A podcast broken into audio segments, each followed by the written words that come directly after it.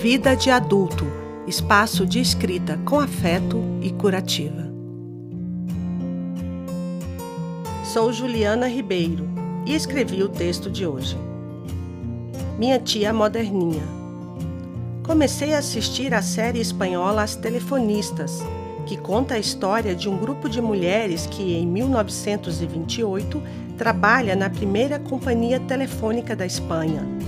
Independentes e donas de seus destinos, elas eram raridade na sociedade espanhola da época, onde o normal era a mulher se casar e ficar em casa cuidando dos filhos. Quando assisti o primeiro capítulo, foi inevitável não pensar na minha tia, que foi telefonista no interior de Goiás, na década de 1960. Embora 40 anos já tivessem se passado desde o período retratado na série, no Brasil a situação da mulher no mercado de trabalho não tinha mudado muito. Se as coisas andaram mais rápido na Espanha, no Brasil ainda era incomum mulher ter uma profissão. Isso tudo só torna a história da minha tia mais interessante. Solteira, ela trabalhava como telefonista no período noturno Hoje, ela ri muito quando relembra as fofocas da época.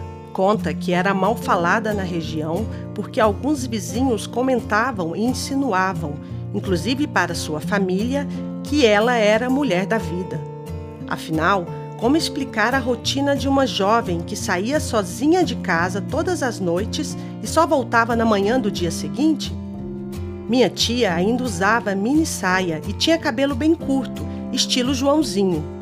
Fico imaginando o quanto devem ter olhado de lado para ela e comentado coisas maldosas, só porque se vestia como queria, embora fosse a última moda na época, e trabalhava fora em busca de sua independência econômica. Se até hoje o ser diferente provoca comentários e atrai olhares espantados, imagina na década de 1960.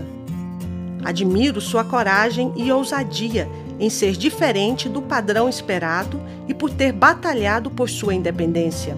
Dou um salto para o ano 2019, quando minha tia continua morando na mesma cidade e ainda conta sua história para quem quiser ouvir.